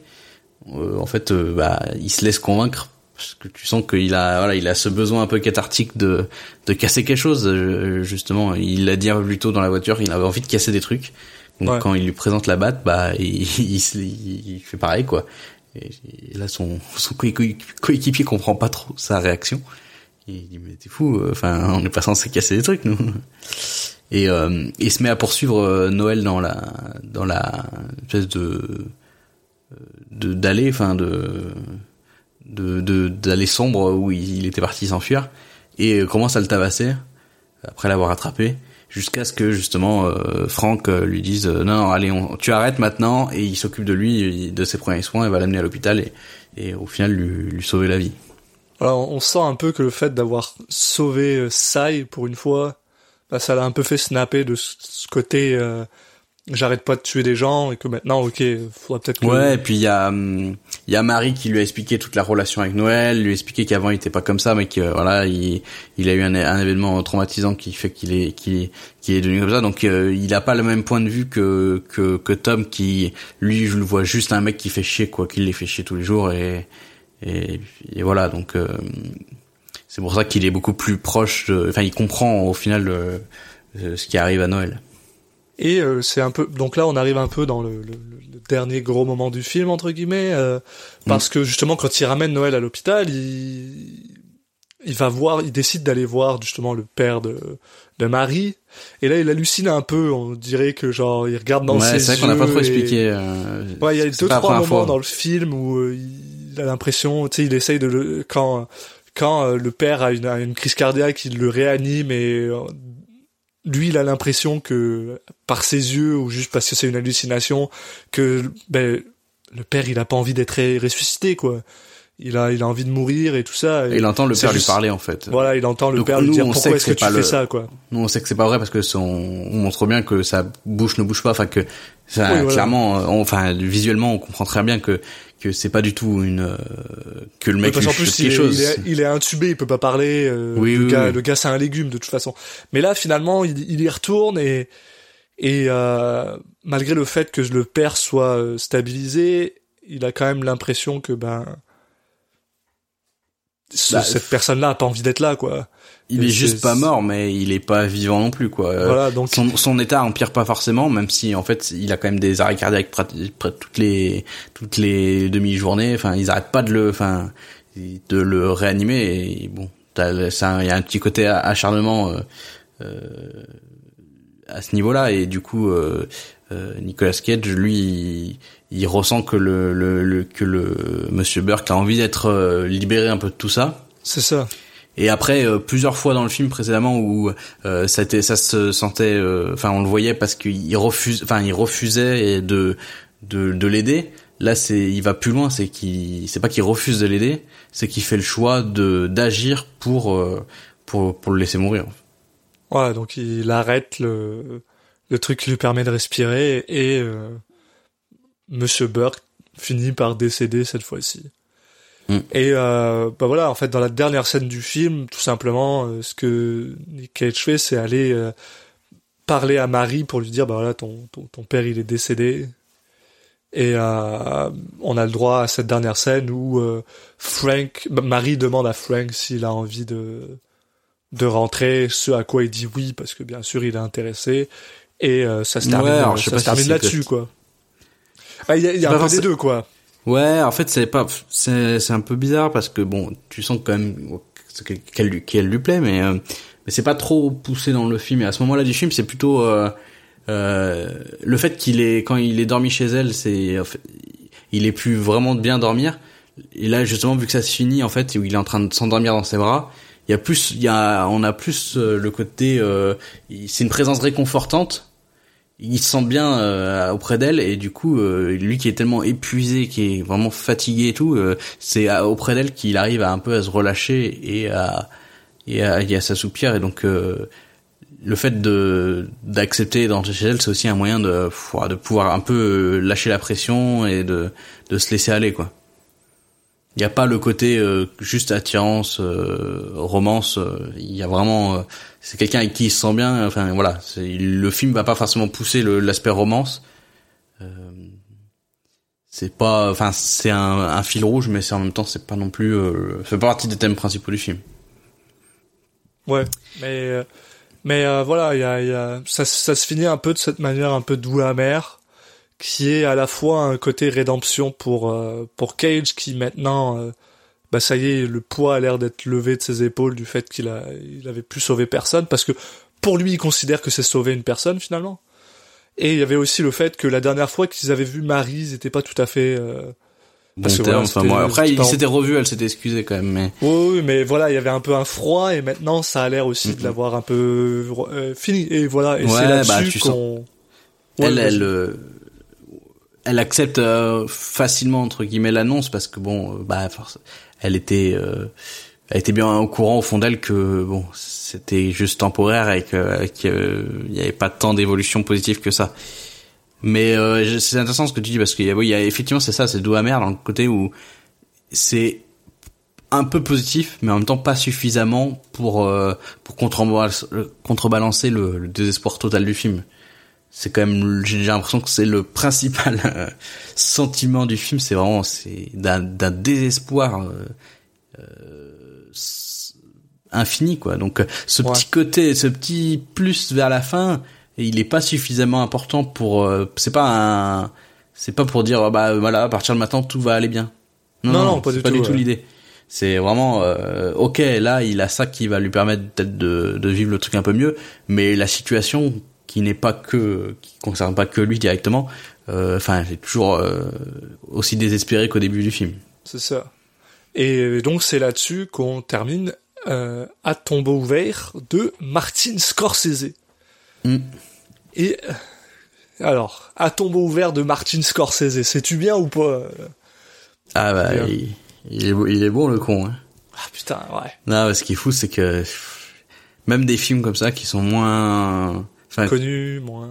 Bah ouais, euh, c'est un film qui est qui a pas, enfin, je crois qu'il a même pas rentré, enfin, il a, il a il a dû à peine rentrer dans ses frais. Enfin, c'est- Ouais. pas un film qui a qui a fait beaucoup au box-office. euh, même des films mineurs pour ce genre de réalisateur, c'est c'est quand même des, des claques quoi. Alors ouais, ouais, un peu ce que je disais euh, plus tôt, c'est euh, tu sais, on a un peu l'impression que tout va trop vite, que c'est super intense, que ça rush, qui fait que ça te donne un, un côté un peu. euh, Tu vois, moi j'ai vu le film il y a cinq jours, puis déjà il y a plein de choses que je me rappelle moins de choses que ce que je me rappelle d'autres films que j'ai vus, tu sais, genre. Ouais, après Dans- le film, c'est pas forcément des trucs précis qu'il a envie de te, que tu te rappelles, c'est plus euh, des thèmes euh, ouais, c'est généraux ça. et puis des, un ressenti. Je trouve que c'est un, j'ai rarement eu un film qui, qui je pense a réussi aussi bien par le visuel, par tout, à, euh, euh, à donner une émotion quoi. Et quand Mais je dis émotion, c'est pas juste, c'est pas le film, le film c'est pas dans le sens où il a envie de te faire pleurer. C'est vraiment que le fait de te refaire ressentir à la personne qui regarde le film la, le côté désespéré de tous ces protagonistes, euh, enfin le, la profonde, euh, enfin vacuité d'un peu de ce qu'ils font des fois, enfin ça, euh, il arrive parfaitement à le transmettre. Parce qu'il y, en a des films qui, qui arrivent à te rendre triste. Si tu veux rendre, de toute façon, si tu veux rendre triste un, un des spectateurs, tu y arrives avec des grosses ficelles et tout, il y a pas de souci. Tu as Ça, un chien. Tu, ouais, non, mais voilà, par exemple. tu- non, mais tu peux toujours y arriver. C'est pas si dur que ça. Mais là, euh, mais par contre, vraiment de cette, euh, ce ressenti de, enfin. Non, de malaise, de, de, de, de fatigue, de. C'est vrai, mais je suis tout à fait d'accord avec sans, toi. Là-dessus, sans pousser euh, le truc, quoi. Il le force il pas. est réussi et en plus, il est drôle ce film. Ce film est drôle. Ouais, alors après, bon. Euh, Enfin, Moi, j'aime l'humour noir, Non, mais je comprends ce que tu veux dire, mais en fait, euh, je trouve que quand tu le lis comme ça, ça, ça peut te donner une mauvaise impression. Enfin, pas une mauvaise impression, mais. Oui, non. en fait, euh, le film essaye pas d'être drôle. Non. Il a pas des ça. scènes où il va faire des blagues, c'est juste que euh, par contre, il y a des il y a des il y a de, de l'absurdité de certaines il y a et Par le décalage contraste. crée un humour. Alors, un humour qui est voulu, mais pas dans le sens où le film veut être drôle, mais par contre, euh, enfin, je, je sais pas si je, je suis clair. En fait, c'est pas il met des scènes marrantes euh, pour alléger euh, le propos à certains moments. C'est juste que le, le la situation va euh, faire que les mecs sont obligés de de réagir avec euh, avec un, un certain humour, un certain voilà. Mais c'est pas euh, le film qui va être drôle, c'est plutôt les personnages qui qui se retrouvent à à, à faire de l'humour en fait. Mais, mais je trouve qu'au contraire, l'humour de ce film euh, supporte énormément le message qui passe. Mm. Tous les tous les moments que j'ai trouvé drôles, en même en même temps ils te font rire et en même temps tu te dis ah ouais putain ok ils sont ils sont dans dans cette situation là. C'est c'est un film. T'as raison, c'est un film de feelings plus que de scènes, ce qui peut euh, donner un, un côté justement un peu euh, un peu vide une fois que tu l'as fini une fois que tu l'as vu, mais par contre, l'émotion que t'as vécue, elle reste avec toi et elle reste avec toi pendant longtemps. Et c'est c'est rare des films qui font ça. C'est rare des films qui font ça de cette manière. Et en plus, c'est filmé de manière mais sublime. On n'a pas trop parlé, mais il y a Les effets beaucoup, spéciaux euh, sont légers, mais euh, il y a beaucoup d'effets pour pour, montrer le beaucoup d'effets pour euh, pour exprimer la, la psyché euh, de, de Nicolas Cage mais euh, ça c'est c'est des fois tu peux avoir l'impression que ça va être un peu euh, sur la ligne avec le kitsch ou le too much mais ça va ça ça reste du bon côté quand même mais tu sens que voilà Scorsese c'est pas forcément enfin il il est pas euh, dans d'un classique hyper classique dans sa façon de réaliser il se permet de de des, des fantaisies de réalisation de Ouais. visuel pour euh, pour son film Et surtout, ce qui est génial, c'est le rythme du film. Le rythme du film, je le trouve assez incroyable. Parce qu'au final, une fois que t'as vu le Bah, il film, tu te, rends, ouais. tu te rends compte assez facilement comment ça marche. C'est-à-dire, ah, Oui. euh, c'est super intense parce qu'ils sont dans la, dans la, dans leur, euh, dans leur ambulance. Ils parlent avec Marie. C'est super intense. Ils parlent avec Marie, c'est super intense, ils parlent avec Marie. Mais cette, euh, cette courbe là, haut, bas, haut, bas, haut, bas, elle est toujours incroyable. Et ce que je trouve génial, c'est à elle est quel logique point dans le film en fait elle est super logique dans le film et surtout elle est incroyablement bien timée dans le sens où à partir du moment où tu commences à, à t'étouffer un peu de cette intensité, paf, on redescend avec Marie. À partir du moment où tu commences à être un peu ennuyé avec Marie parce que c'est trop bas, paf, tu repars dans cette dans cette courbe et c'est c'est c'est monté avec avec brio quoi. Est-ce que c'est le film le plus parfait du monde? Probablement pas, mais c'est super bien monté, super bien filmé. Et euh, on va faire un petit segue en parlant euh, Ouais, en, alors- me parlant des acteurs. Alors, qu'est-ce que t'en as pensé toi acteurs juste avant là pour rebondir sur ce que tu disais Mmh, donc à la fois en fait le ce côté rythme et cette répétition bah elle est logique parce que bah forcément enfin il y a ce que euh, en c'est fait, la euh, vie, c'est ce sa vie, ça se répète, ça se répète. Ouais, c'est ça. répète, Et il a c'est l'impression qu'il peut pas en sortir. Il y a une boucle et tout. Et euh, et tout à l'heure on le disait pour l'humour et tout. En fait, c'est- c'est- si je pour utiliser un mot un peu un télo, euh, c'est en fait tout est l'humour, euh, le rythme, tout est diégétique. C'est-à-dire qu'en fait euh, tout a une raison dans le film. Euh, donc euh, l'humour va venir parce que enfin c'est en fait c'est tout tu ça fait que tout est tr- très naturel.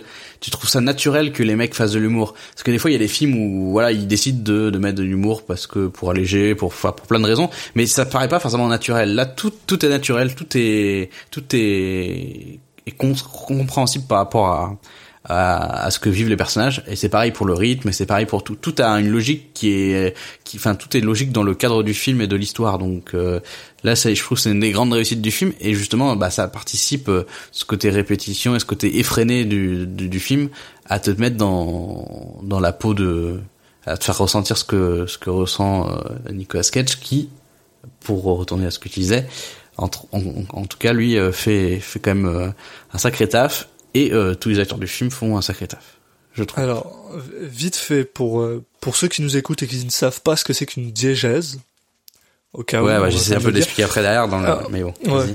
C'est juste le, c'est, euh, ça va être les règles qui vont régir ton univers. Donc, euh, si au début du film tu montres qu'une personne est capable de faire telle chose, ça veut dire que tout le long du film, faut qu'elle soit capable de faire cette chose-là. Si soudainement elle est plus capable de la faire, c'est un problème scénaristique. Ça veut, tu n'es plus en, en rapport avec ta diégèse. Et c'est ça qui veut dire dans le sens, c'est que la caméra, le, le rythme et tout ça fait partie des règles de l'univers qui euh, qui, qui, sont, Ouais, bah, puis qui régissent cet univers en fait. un peu dans la manière de dont certains films euh, vont utiliser que de la musique euh, diégétique, c'est-à-dire que la musique que tu vas entendre va forcément venir de de- d'une radio ou de quelque chose dans le film. Et, Ou et alors là, les ça m'a donné paroles l'impression. vont avoir un Ouais, rapport avec ce qui se passe. voilà. Et là, du coup, ça m'a donné la même chose qu'avec la musique, comme certains réalisateurs le font, mais avec euh, Le mais avec l'humour ou avec des des procédés comme ça en fait. Et euh, donc en fait voilà, revenons vite fait euh, avant de parler de Cage, revenons vite fait sur les autres acteurs. Oui. Euh, qui alors déjà le trio personnellement euh, Tom Sizemore, Ving Rhames Mm. et, et euh, John Goodman. Il y a y a rien je j'adore absolument avec préférence pour Ving Rhames parce que c'est Bah, je tellement un que- rôle qu'on lui donne jamais en fait. Ouais, c'est ça. Et je trouve que le fait que le que de- des trois, celui qui m'a peut-être le moins marqué, c'est John Goodman. Et bah, je, Ouais. je pense que ça dit beaucoup du, de la prestation des deux autres acteurs. C'est Parce assez que incroyable. pour pour réussir à euh, à prendre le pas sur euh, John Sur Goodman, Goodman. euh, dans surtout voilà dans ce, là il c'est parfait pour lui quoi un rôle un peu secondaire où il peut de excentrique euh, voilà où il peut y aller à fond et qu'il ait que- réussi à se faire dépasser par les autres c'est que les mecs ils ont géré à côté quoi Mais c'est ça aussi, c'est parce que Goodman, il fait du Goodman. Tu sais, il fait, il fait, c'est pas forcément quelque chose d'exceptionnel qu'on n'a pas déjà vu de lui. Alors ouais que puis les autres sont encore plus plus que lui ça. quoi Ving Ouais. Rhames, je l'ai jamais vu comme ça. Ving Rhames, c'est le genre de gars qui joue toujours un, un gros monsieur, un, un, un gars badass, euh, rarement un type ouais joyeux, qui joue plus gentil, sur son physique Ouais, voilà. Et il que est sur bon. son sa prestation d'acteur alors que là euh, justement il, son physique est pas du tout mis en avant donc du coup euh, bah on voit le reste quoi Et, euh, et voilà, euh, euh, j'ai... et puis euh, Tom Sizemore qui joue le gars euh, frantic, complètement euh, pété, toujours un peu nerveux, toujours un peu cramé, bah il passe super bien quoi. Et, puis on a le droit à, tous les autres personnages secondaires. Je reviendrai sur Patricia Arcade un peu plus tard, mais tous les autres personnages secondaires qui sont un peu plus minimal, tu sais le gars qui joue Noël, le gars qui joue Sai. euh, le docteur, la- la- la- l'infirmière, ben ils sont, ils sont, ils sont super cool quoi. On, on, on s'entend que euh, euh, Scorsese, il choisit pas des gens, euh, choisit pas des gens nazes, puis il récupère des gens. euh, il, il, il arrive à tirer euh, le, le truc qui est cool de, de, de tout le monde, mais mais là pour le coup, euh, ils étaient tous super super believable. Je, je je suis jamais sorti du film à un, à un seul moment à cause de ces gens-là, malgré le fait qu'ils soient un peu haut en couleur et des fois un peu, tu sais, genre un peu absurde, mais même là, t'es toujours dans le film, t'es toujours dans le rythme. Euh, moi, j'ai envie de donner un petit, euh, un petit shout-out à Judy Reyes qui joue euh, une, Mm. une infirmière pendant deux secondes dans euh, l'ICU parce que bah, elle joue dans Scrubs et que c'est aussi une infirmière dans Scrubs et que j'adore Scrubs, donc euh, woot woot, euh, bravo. mais voilà, c'est c'est fou quoi. Et euh, c'est un film qui te touche aussi par rapport aux acteurs. Les acteurs sont incroyables. Euh, puis ouais, le trio euh, Rames, Goodman, puis Sizemore, chacun joue leur truc. Et comme tu disais au début, ils sont tous endommagés d'une manière différente et ils le jouent tous d'une manière exceptionnelle quoi. Ils sont tous euh, juste juste dans leur truc. Et pour terminer, on va finir avec Patricia Arquette. Oui, c'est vrai qu'elle est un peu à part, je suis Euh, d'accord. Elle est un peu à part, mais c'est aussi parce que je veux euh, raconter une histoire sur Patricia Arquette et Nick Cage, donc je me dis c'est bien de le faire euh, entre les deux. Euh, Patricia Arquette, donc qui joue Marie, euh, qui joue dans, dans une en- tout en, en subtilité, j'ai trouvé. Elle est peut-être un peu plus effacée que tous les autres, parce que tous les autres sont vraiment euh, euh, haut en couleur, mais justement Mm. c'est ça sa force en fait. Parce que après avoir que des personnages qui sont incroyablement hauts en couleur, qui sont tous poussés à 11, bah elle, elle est, elle est calme, elle est normale, et je pense que c'est aussi pour ça peut-être que le personnage de Frank Pierce est attiré par cette personne, parce que quand il est avec elle, ben ça diminue, ça redescend, cette excitation est un peu plus basse, et elle le Bah, joue si, euh, oui, de c'est le personnage qui va euh, amener, qui va amener du calme en fait. à- C'est ça. Donc c'est logique qu'elle soit un peu effacée parce que elle va contrebalancer tout ce que tout ce que vit euh, Frank dans sa vie euh, de tous les jours. Donc euh, Et ce que je trouve fascinant, c'est que, tu sais, euh, au final, après, ou alors on apprend que c'est une ancienne addict, et finalement, c'est pas tant une ancienne addict, c'est toujours une addict. Alors, en même temps, quand t'es addict, t'es addict. oui.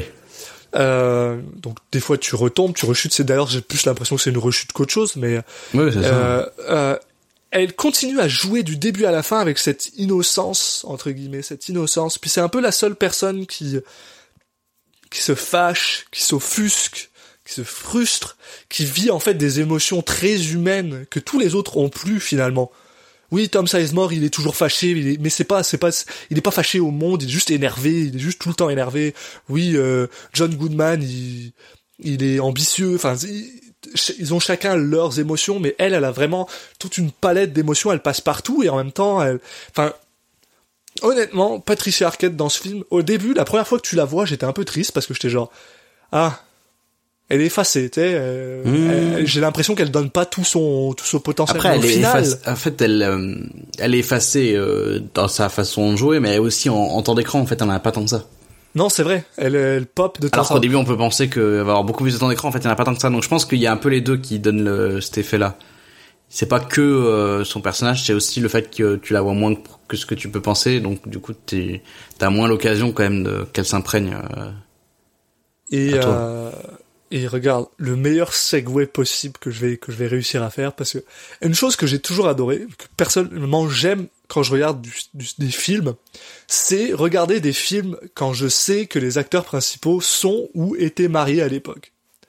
Puis je trouve ça absolument génial de voir euh, Nicolas Cage et Patricia Arquette jouer un peu cette danse de ils se rencontrent et euh, et euh, je pense que le fait que à l'époque ils étaient mariés c'était assez incroyable parce que ça se voit dans la face de Cage que il est très intéressé par elle que genre clairement il jouait pas enfin je veux dire c'était clairement juste il était ah, content de jouer avec sa femme et en même temps on a Patricia Arquette qui elle de son côté ben voilà on voit qu'elle est un peu intéressée par ce gars-là, mais en même temps, euh, elle a un peu peur de l'entraîner avec lui. Ou, enfin, il y a du jeu entre les deux qui est juste exceptionnel. Et je vais me permettre de faire euh, le petit moment histoire parce que je trouve cette histoire absolument incroyable. Euh, donc, comme je l'ai dit, euh, dans les années 2000, Nicolas Cage et Patricia Arquette étaient mariés. Mais derrière tout ça, il y a une histoire absolument fantastique euh, que je trouvais incroyable. Nicolas Cage a rencontré Patricia Arquette quand il avait 25 ans, 24 ans, elle en avait 19, dans un supermarché avec son pote Crispin Glover, son pote le Crispin, et euh, ils ont commencé à lui parler, machin, blabla, et ils l'ont trouvé tellement nice que directement là, sur place, Nick Cage et Crispin Glover lui ont dit qu'ils allaient l'épouser. Pour Crispin Glover, c'était une blague, mais pour Nicolas Cage, c'en était vraiment pas une. Et il arrêtait pas, à chaque fois qu'il l'a recroisé, il arrêtait pas de lui dire, je vais t'épouser un jour. Je vais t'épouser un jour, je vais t'épouser un jour. Et à un moment, ben, Patricia Arquette, elle en a eu un peu marre. Donc elle lui a dit, écoute, si tu veux m'épouser, faut que tu me ramènes des trucs exceptionnels. Genre, euh, un- la, euh, la signature de J.D. Salinger. Le gars signé absolument aucun autographe, pratiquement personne. Euh, une orchidée noire qui n'existe pas en vrai. Une orchidée noire, ça n'existe pas. Euh, la, tenue de mariage d'une des tribus euh, euh, la plus hostile du monde, puis des trucs complètement impossibles à faire. Le truc, c'est que plus plus ça va, plus ça avançait et plus il commençait à lui ramener des trucs, des trucs de sa liste. La seule chose qu'il n'arrivait pas à trouver, bah, c'est une orchidée noire, ça n'existe pas. Donc tout ce qu'il a, euh, euh, tout ce qu'il a fait, c'est il a pris une orchidée violette puis il l'a peinte en noir. ça a fait freak out euh, Patricia Arquette. Il a réussi à trouver un autographe de, euh, de, de, de- En fait, il a pas réussi à trouver un autographe de Salinger. C'est-à-dire qu'il s'est pas fait signer un autographe, mais il a réussi à trouver une lettre de Salinger qui était signée par lui. Donc du coup, euh, voilà. Euh, donc, bah au final, à un moment, Patricia a fini par décider que oui, ok. Qu'ils allaient sortir ensemble, blablabla. Ils sont sortis ensemble pendant quelques quelques temps, mais ça a pas marché parce qu'à un moment, Nick Cage s'est énervé dans un aéroport. Apparemment, il a juste pété un câble dans un aéroport. Et donc, ils ont décidé de, de, de se séparer, mais dix ans plus tard, ils se sont revus dans le même magasin où ils se sont rencontrés la première fois. Et euh, quelques semaines plus tard, c'est Patricia Arquette elle-même qui a pro qui a demandé à Nick Cage de l'épouser et ils sont mariés pendant cinq ans. Et je trouve ça absolument incroyable. Voilà.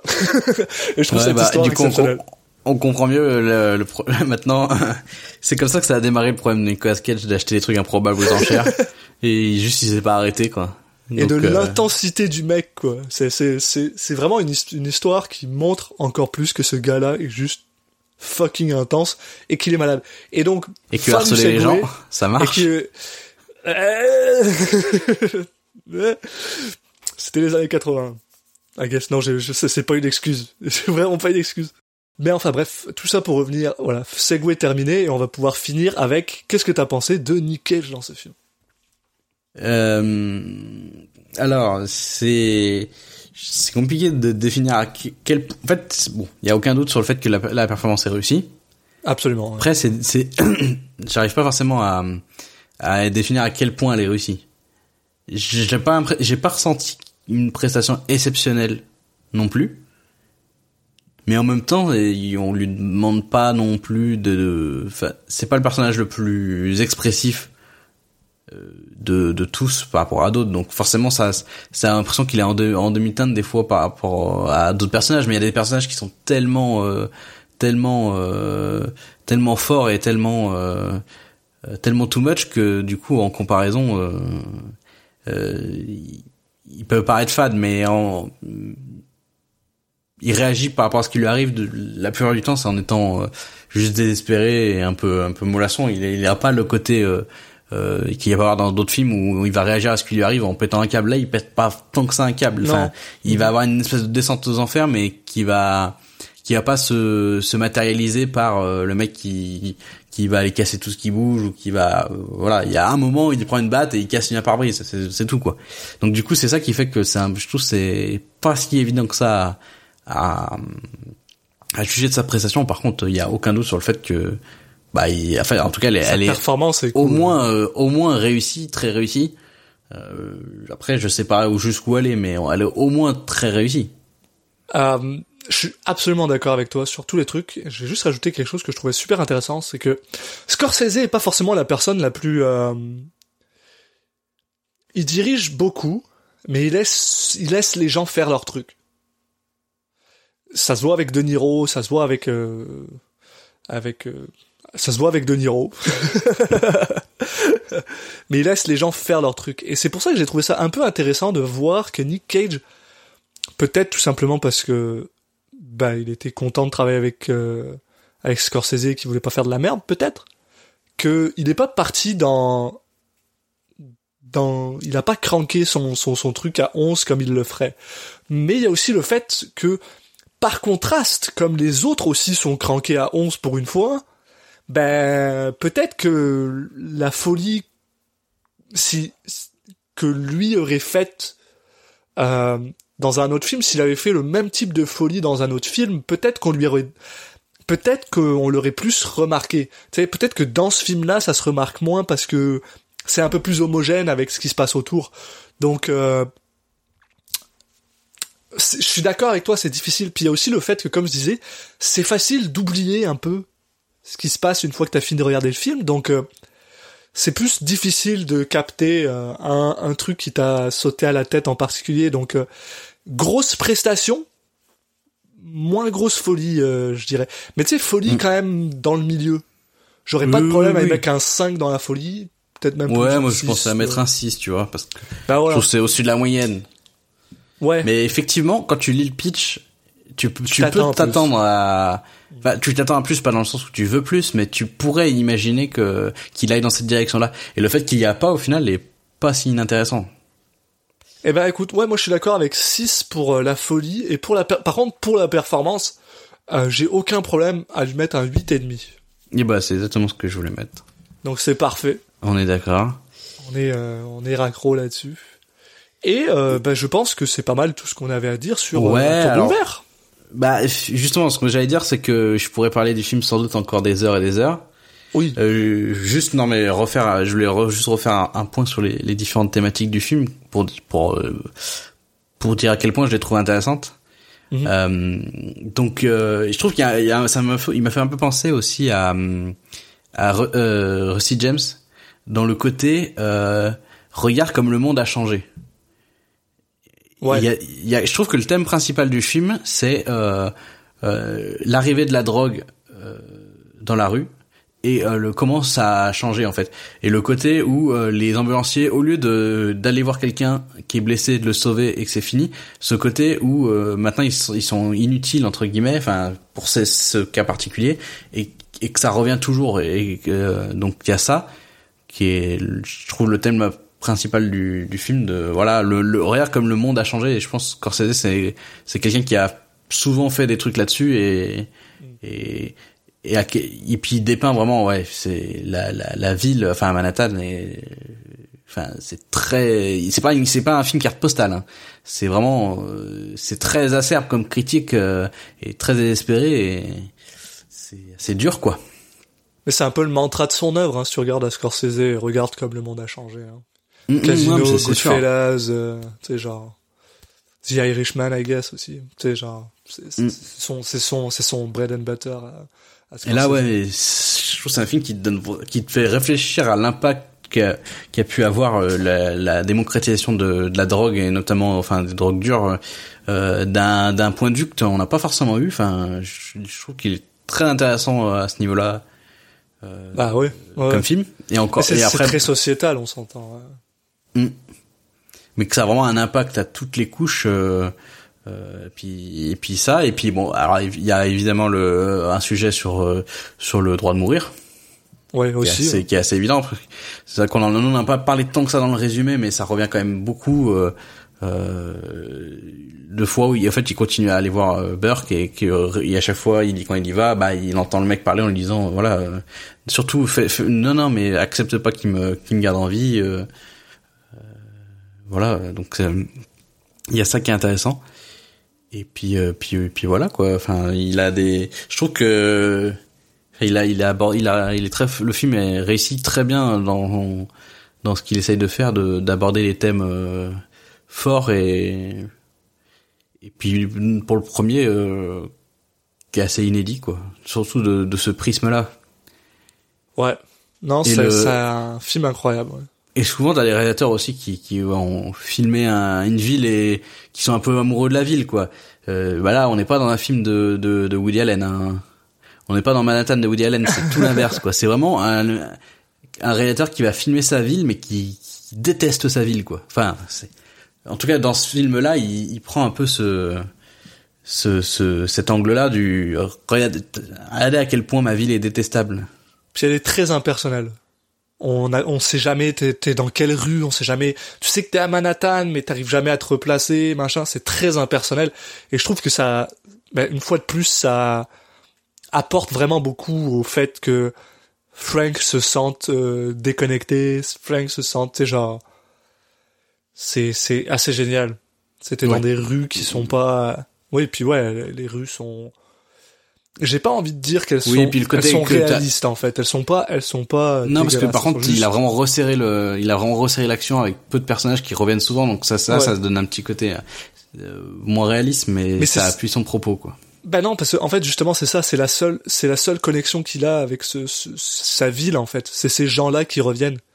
Et c'est- en fait, c'est super intéressant. Je suis tout à fait d'accord. On pourrait, on pourrait parler de, de la symbolique de ce film pendant encore une heure sans aucun Bah, problème. et puis sans parler évidemment de voilà de toute la critique du, des manques de moyens. De, Exact. du- voilà, mais ça c'est un plus évident. Mais en dehors de ça, je trouve que ouais, il, il a vraiment beaucoup de de mérite ce film et je bah je suis étonné que qu'il soit pas plus considéré. Oui, beaucoup. Euh, surtout que je sais que d'un point de vue critique, euh, surtout par Roger Ebert, qui est quand même une sommité dans le, dans, le- euh, il est, il est euh, par toute compte euh, assez incroyable. Mm. Et je suis tout à fait d'accord avec ça. Bon, bah du coup, je pense que j'espère que que ça vous a donné en tout cas envie de le voir. Euh, je pense qu'on a été assez euh, assez euh, On, on s'entend qu'on fait rarement des épisodes aussi longs pour des films de merde, donc euh, ouais, voilà. puis, euh, non, puis bon, je sais pas, je pense pas que c'est un film que tout le monde ait vu, donc euh, même si euh, c'est pas non plus euh, le film le plus, enfin c'est pas non plus la la, la petite perle cachée, mais euh, bon. Du coup, ça nous tient un peu, à, ça nous tient à cœur euh, ce genre de film, de, de- de- que les gens aient envie de le voir à la fin. Et, Donc, puis- et puis ça fait plaisir de savoir qu'il y a des films de Nick Cage comme ça là qui sont cachés, qui sont qui sont bons, excellents et que et que bah il y a peut-être des risques qu'on retombe sur un film comme ça plus tard. Quoi. Ça c'est vraiment cool. Ouais, peut-être dès le prochain épisode avec euh, 60 secondes chrono. Enfin bon. En attendant, euh, bah moi je vous euh, je vais vous demander de, de si si ça le cœur vous en dit de de nous suivre sur les différents euh, réseaux sociaux donc euh, sur Twitter at CitizenCagePod, sur Instagram et Facebook euh, Citizen Podcast. Et puis, euh, et puis bien sûr, après, euh, pour ne louper aucun épisode, euh, vous pouvez vous abonner à la fois sur Spotify, sur iTunes, sur Deezer, euh, toutes les applications de podcast, donc via le flux RSS. Donc bon, généralement, euh, il suffit de rechercher Citizen Cage dans dans votre application préférée, et puis on, on sera là. Donc donc voilà, prochain film, euh, 60 secondes chrono de Dominique Senna. On a hâte. En attendant, bah, écoutez, portez-vous bien. Et puis, euh, à la prochaine. Ciao. À la prochaine tout le monde.